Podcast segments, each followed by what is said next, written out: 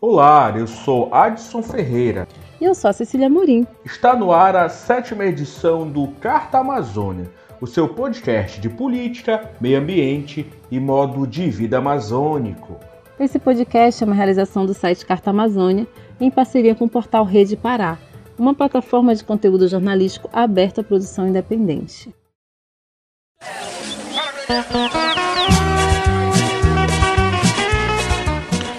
Amazônia, o podcast das multivozes.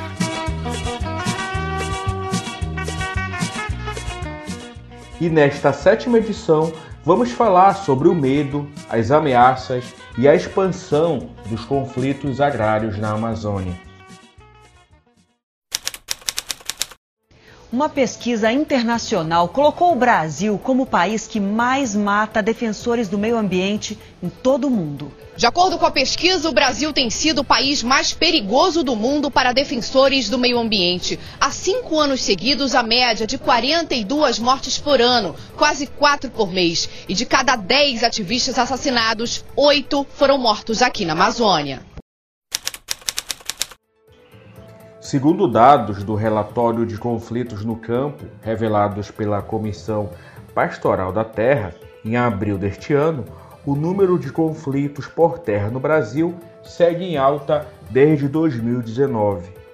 O documento mostra que em 2021 a Amazônia foi palco de 52% desses conflitos. A região apresentou somente no ano passado 62% do número de famílias atingidas por esse tipo de violência. O relatório destaca ainda que 97% das áreas de conflito, que dá quase 69 milhões de hectares, estão concentradas na região norte. O levantamento também aponta que o número de mortes em conflitos no meio rural no país aumentou mais de mil por cento no ano passado, em comparação a 2020. Das 109 vidas perdidas, 101 eram de indígenas do povo Yanomami, em Roraima, Todas essas mortes têm como causas diretas ou indiretas problemas socioeconômicos provocados pelo garimpo ilegal. Lideranças indígenas do povo Yanomami acusam garimpeiros de estupro e assassinato de uma menina de 12 anos. Na mesma comunidade, uma criança de 4 anos está desaparecida. É o capítulo mais recente do que parece ser um novo genocídio, como ocorrido em 1993, na mesma terra Yanomami. De acordo com o relatório da CPT, no ano passado, 35 pessoas foram assassinadas em conflitos no campo. A alta é de 75% em comparação com o ano anterior, quando foram registrados 20 homicídios. O maior número de casos foi observado nos estados da Amazônia Legal, que registram 28 crimes dessa natureza, totalizando 80% dos casos. Uma família de ambientalistas foi encontrada morta no sul do Pará. A polícia suspeita que os pais e a filha tenham sido executados. Os corpos foram encontrados no terreno onde viviam, na zona rural de São Félix do Xingu, sul do Pará. E para entender melhor sobre esse assunto, a gente conversa com Gilson Rego, coordenador regional da Comissão Pastoral da Terra no Pará. Olá, Gilson, bem-vindo ao Carta Amazônia. Para começar a entrevista, queria que você explicasse como é que funciona o trabalho da Comissão Pastoral da Terra nos estados da Amazônia.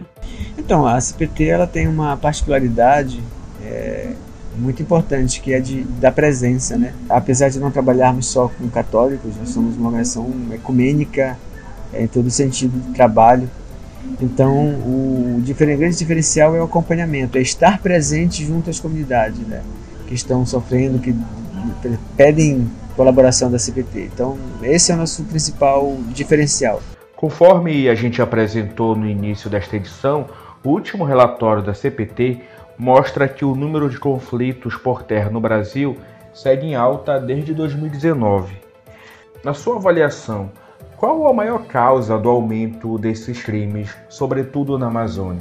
Então, é o, é o avanço do capital mesmo para essas áreas aqui do, da Amazônia como um todo, né? É, a Amazônia é um espaço onde é pretendido pelo capital para avançar. Então esse avanço, né, é que vai aumentando os conflitos. E os governos eles estão nessa perspectiva de atendimento do interesse do capital. Então, mesmo governos mais de esquerda ou que se dizem de esquerda, a gente tem, já tem percebido que uh, esse avanço ele é crescente.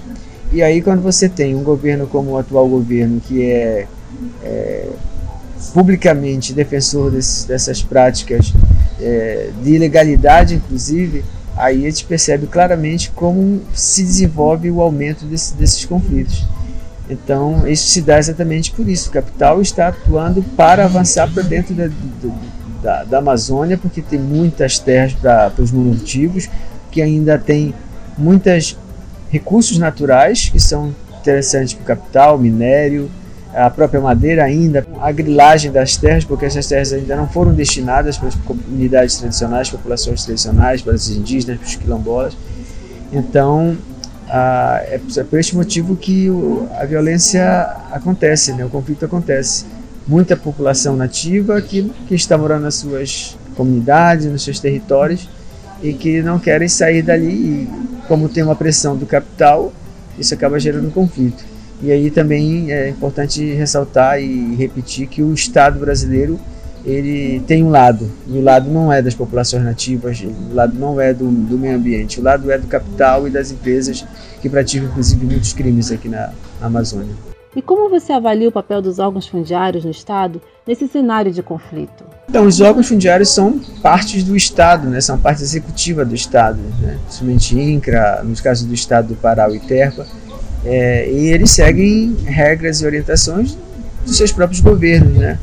E mesmo que sejam políticas públicas para atender interesse dos povos e dos cidadãos e tal, na medida que eles poderiam ser isso, eles também, por outro lado, são sucateados. Eles não, não, são, não lhes é dado condições materiais e de pessoal para atender a demanda das populações. Isso também é, é, é, é uma coisa é, pensada, ela não é por acaso, né? Ela é pensada para ser desse jeito. É por isso que os órgãos públicos como o INCRA estão atuando em condições precárias, né? De acordo com o último relatório da ONG Global Witness, divulgado em 2020, o Brasil aparece na quarta posição mundial em relação ao número de assassinatos de ativistas ambientais. Segundo o documento, de cada 10 ativistas assassinados no país, 8 foram mortos na Amazônia. Como a CPT tem acompanhado essa série de violência contra essas lideranças? Os números de assassinato de lideranças é uma coisa assim espantosa, porque olha, em 2022, já este ano, nós já temos 18 assassinatos. Desses 18 assassinatos, 15 são na Amazônia Legal. Quatro são no Pará. Assim, é uma violência extrema que nós temos na Amazônia na Amazônia brasileira, Amazônia Legal. É, ano passado mesmo, nós tivemos 35 assassinatos e 29 são na Amazônia Legal. Então, isso é um reflexo claro, é um recado claro que a Amazônia está sendo destruída, está sendo morta. Então, todas as lideranças que resistem, que fazem enfrentamento a esse modelo assassino, cruel, elas estão sendo mortas para que elas sejam caladas, para que, que essa ação do, do capital destruidor, violento, ilegal avance cada dia mais.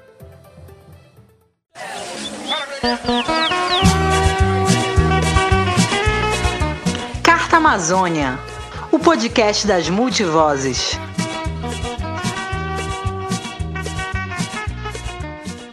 Você está ouvindo o Carta Amazônia, o seu podcast de política, meio ambiente e modo de vida amazônico. Nesta edição, o programa discute o medo, as ameaças e a expansão dos conflitos agrários na Amazônia. A questão da luta ambiental é uma questão central na vida humana e a sobrevivência da vida humana na casa comum, no planeta. A luta ambiental não é a luta isolada de todas as demais lutas. Ela está estreitamente configurada a luta pela vida saudável, a luta pela defesa da floresta em pé, das águas, do ar que respiramos. Essa voz que ouvimos agora é do padre Paulo Joanil da Silva mais conhecido como Padre Paulinho. Integrante da Comissão Pastoral da Terra, o sacerdote está na lista dos ativistas ambientais ameaçados de morte na região norte. Devido às ameaças de morte, o padre Paulinho foi obrigado a deixar o município de Anapu, no Pará, onde ele morava, e atuava em defesa dos trabalhadores rurais. Em depoimento ao Carta Amazônia, ele destacou a convivência com a irmã Dorothy, religiosa que foi assassinada em 2005 por fazendeiros da região sudoeste do Pará. Eu convivi alguns anos, nos anos 79 a 83, minha primeira missão no Pará, com a irmã Dorothy, lá no município do sul do Pará, PS 150. Ela já tinha em sua espiritualidade, em sua ação missionária, esta integração da luta pela terra, a luta ambiental, a defesa da floresta. O fim da floresta é o fim de nossa vida, como ela dizia sempre. Então, a nossa experiência de luta pela terra, como Comissão Pastoral da Terra, tem este eixo integrador que é a defesa da terra, mas tudo aquilo que compõe a mãe terra, que é água, florestas, oxigênio, biodiversidade. Então, os enfrentamentos, os desafios principais nessa luta ambiental, luta pela terra, luta por uma ecologia integral, como diz o Papa Francisco, é uma luta de todo cidadão e cidadã que tem este olhar além do olhar do lucro e do bolso. Um dos mandantes do assassinato da missionária americana Dorothy Stang voltou para a prisão mais de 12 anos depois do crime. Em 2010, Regivaldo Galvão foi condenado a 30 anos de prisão e cumpriu apenas parte da pena, graças a um habeas corpus, que foi cassado em junho. Ficou constatado que ele mandou matar Dorothy Stang porque ela defendia interesses de trabalhadores rurais no Pará. A impunidade é uma marca que atravessa a maioria dos crimes agrários no Brasil. De acordo com um relatório inédito da CPT, entre os anos de 1985 e 2018, 1.938 pessoas foram executadas em conflitos por terra no país, e destes casos, 92% continuam sem qualquer responsável julgado ou preso.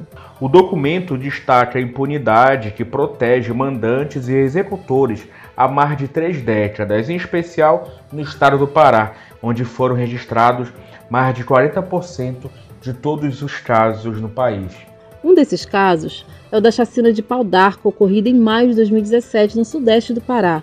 Duas investigações que poderiam revelar os mandantes desse crime, apontado como a maior massacre no campo dos últimos 25 anos, foram encerradas sem apontar os responsáveis pelo assassinato de 10 trabalhadores rurais.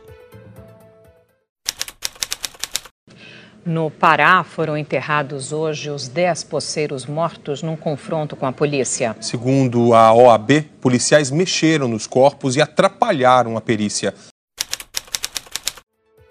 Dois policiais civis e 14 militares foram acusados como executores e aguardam julgamento por júri popular, mas apesar de réus, continuam soltos em atividade nas corporações. Um outro crime de grande repercussão ligado a conflitos agrários na Amazônia e que permanece impune até hoje é o assassinato do ex-deputado Paulo Fonteles, em 11 de junho de 1987. Sindicalista e advogado de trabalhadores rurais no Pará, Fonteles foi assassinado por pistoleiros em frente a um posto de gasolina em Ananindeua, município da região metropolitana de Belém. Sua morte causou grande comoção em todo o país. Os mandantes e executores de seu assassinato nunca foram punidos. E para falar sobre a trajetória de Paulo Fonteles e o histórico dos conflitos rurais na Amazônia, a gente conversa agora com o jornalista e cineasta Ismael Machado, autor do livro Paulo Fonteles Sem Ponto Final. Olá, Ismael. Obrigado por aceitar o convite e participar do Carta Amazônia. No livro sobre o Paulo Fonteles, você apresenta diversos dados de conflitos agrários ocorridos no Pará principalmente nas décadas de 70 e 80. Ao fazer uma comparação desses casos com os números atuais, houve alguma mudança em relação a esses crimes fundiários? Com o governo atual, os conflitos voltaram a se acirrar, né? Porque é, os atuais mandatários eles têm um lado, e esse lado deles é completamente do lado contra as comunidades mais tradicionais, contra, contra a própria civilização, né? Então, com isso, a, a naturalização da violência ela se torna maior. A ideia é que você possa dar um induto de matem, expulsem, né, destruam, está dado, né? A ordem é essa. Eu acho que cada década, na verdade, possui uma, uma especificidade, né? Mas eu acho que os anos 80, que foram aquela coisa mais surgimento da UDR, onde os principais lideranças foram assassinadas, eram, começou a coisa a ser mais, mais seletiva. Eu acho que a gente volta a, a, ficar muito próximo desse, desse estado de coisas, né? É, mas ao mesmo tempo também tem umas sutilezas nisso, nessa violência, quando eu falo, por exemplo, que é a questão da mineração, né, que atravessa tudo. Mas a gente está vendo que os índios, os Yanomami estão passando com os garimpos, essa eterna criminalização né, dos movimentos sociais. Então a gente sabe como é que isso afeta, né? E isso parece que nós estamos andando para trás torna muito próximo aquilo que eu falo no livro do Paulo Fonteles, no Paulo Fonteles em ponto final, com o que rola hoje, né, com o que acontece hoje. Eu acho que tem uma, uma similaridade que é essa, essa violência com apoio do governo. Sempre teve, né, mas agora é escancarado. Né. E a partir de que momento a atuação do Paulo Fonteles pelo direito dos trabalhadores rurais gerou visibilidade nacional para esses crimes ocorridos na Amazônia? Eu acho que Paulo Fonteles ele, ele tem uma importância, assim como outros nomes. Ele simboliza muito né, a luta de uma parcela da geração que começou no movimento estudantil e que foi lutando contra a ditadura. Ele representa muito bem isso, né? Eu, eu acho, sem querer canonizar, sem querer torná-lo mártir, mas ele é uma pessoa que é emblemática, né? Dentro dessa coisa da organização dos trabalhadores rurais, da organização sindical. Ele teve um papel muito importante para dar é, uma visibilidade a uma luta, uma luta camponesa que, que era ali né, nos rincões paraenses, uma coisa que, que ainda tinha a influência né, da, e o peso da guerrilha do Araguaia. Então, Paulo Fonteles ele, ele é uma dessas pessoas que pega isso e, e mostra né, o iceberg quase que completo, não apenas a ponta dele. Né? É, nesse ponto ele tem um, uma trajetória que é riquíssima. Né? Ao avaliar o cenário de conflitos agrários na região, que foram intensificados no atual governo, segundo o próprio relatório da CPT, quais as principais diferenças e semelhanças entre os crimes de hoje e os ocorridos nas décadas passadas? Esses conflitos ele tem um, diversos tipos de violência. É, eu acho que nós temos uma coisa que é assim, nós temos uma herança da ditadura militar, que é a maneira do modelo de ocupação econômica, territorial, social, espacial da Amazônia. A gente tem uma empresa como a Vale, por exemplo, que, que manda não, não só na Amazônia, não, no Pará, mas ela manda no Brasil inteiro. Então, quando você tem, por exemplo, é, uma, uma companhia mineradora que naquele semestre de 2021, no primeiro semestre de 2021, quando nós estávamos no auge da pandemia, ela lucrou três vezes mais do que o orçamento do estado do Pará para o ano inteiro. Então a gente vê que existem distorções muito complicadas na Amazônia. O modelo econômico da, da região ele é um modelo econômico que eu acho completamente arcaico, né? Arcaico no sentido de a gente não olhar para o futuro. Ao longo da sua carreira, você cobriu muitas pautas relacionadas a conflitos agrários, crimes ambientais e testemunhou iniciativas de resistência dos povos tradicionais na Amazônia. Parafraseando Caetano Veloso, você concorda que o império da lei nunca chegou ao coração do Pará? Eu acho que a gente tem um modelo em que a grana, a força da grana, que o Caetano dizia, parafraseando Caetano, que ergue e destrói coisas belas, na Amazônia, basicamente, ela destrói coisas belas, é né? a força da grana que destrói coisas belas. A gente tem uma, uma cada vez menos a força do Estado, né? Nós temos esse governo, esse desgoverno que está aí, que ele age contra os interesses do país. Isso se reflete no, na boiada passando, né? Por tudo quanto é lado. E nessa boiada passando por tudo quanto é lado, a Amazônia é o, é o foco principal dessa boiada que tem que passar, passar e passar, né? De garimpos em lugares onde não deveria ter garimpos, de mineração onde não deveria ter mineração, de hidrelétricas onde não deveria ter hidrelétricas, enfim. Por aí vai.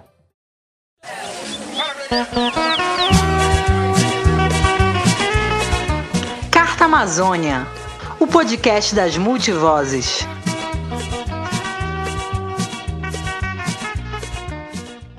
E o sétimo episódio do Carta Amazônia fica por aqui.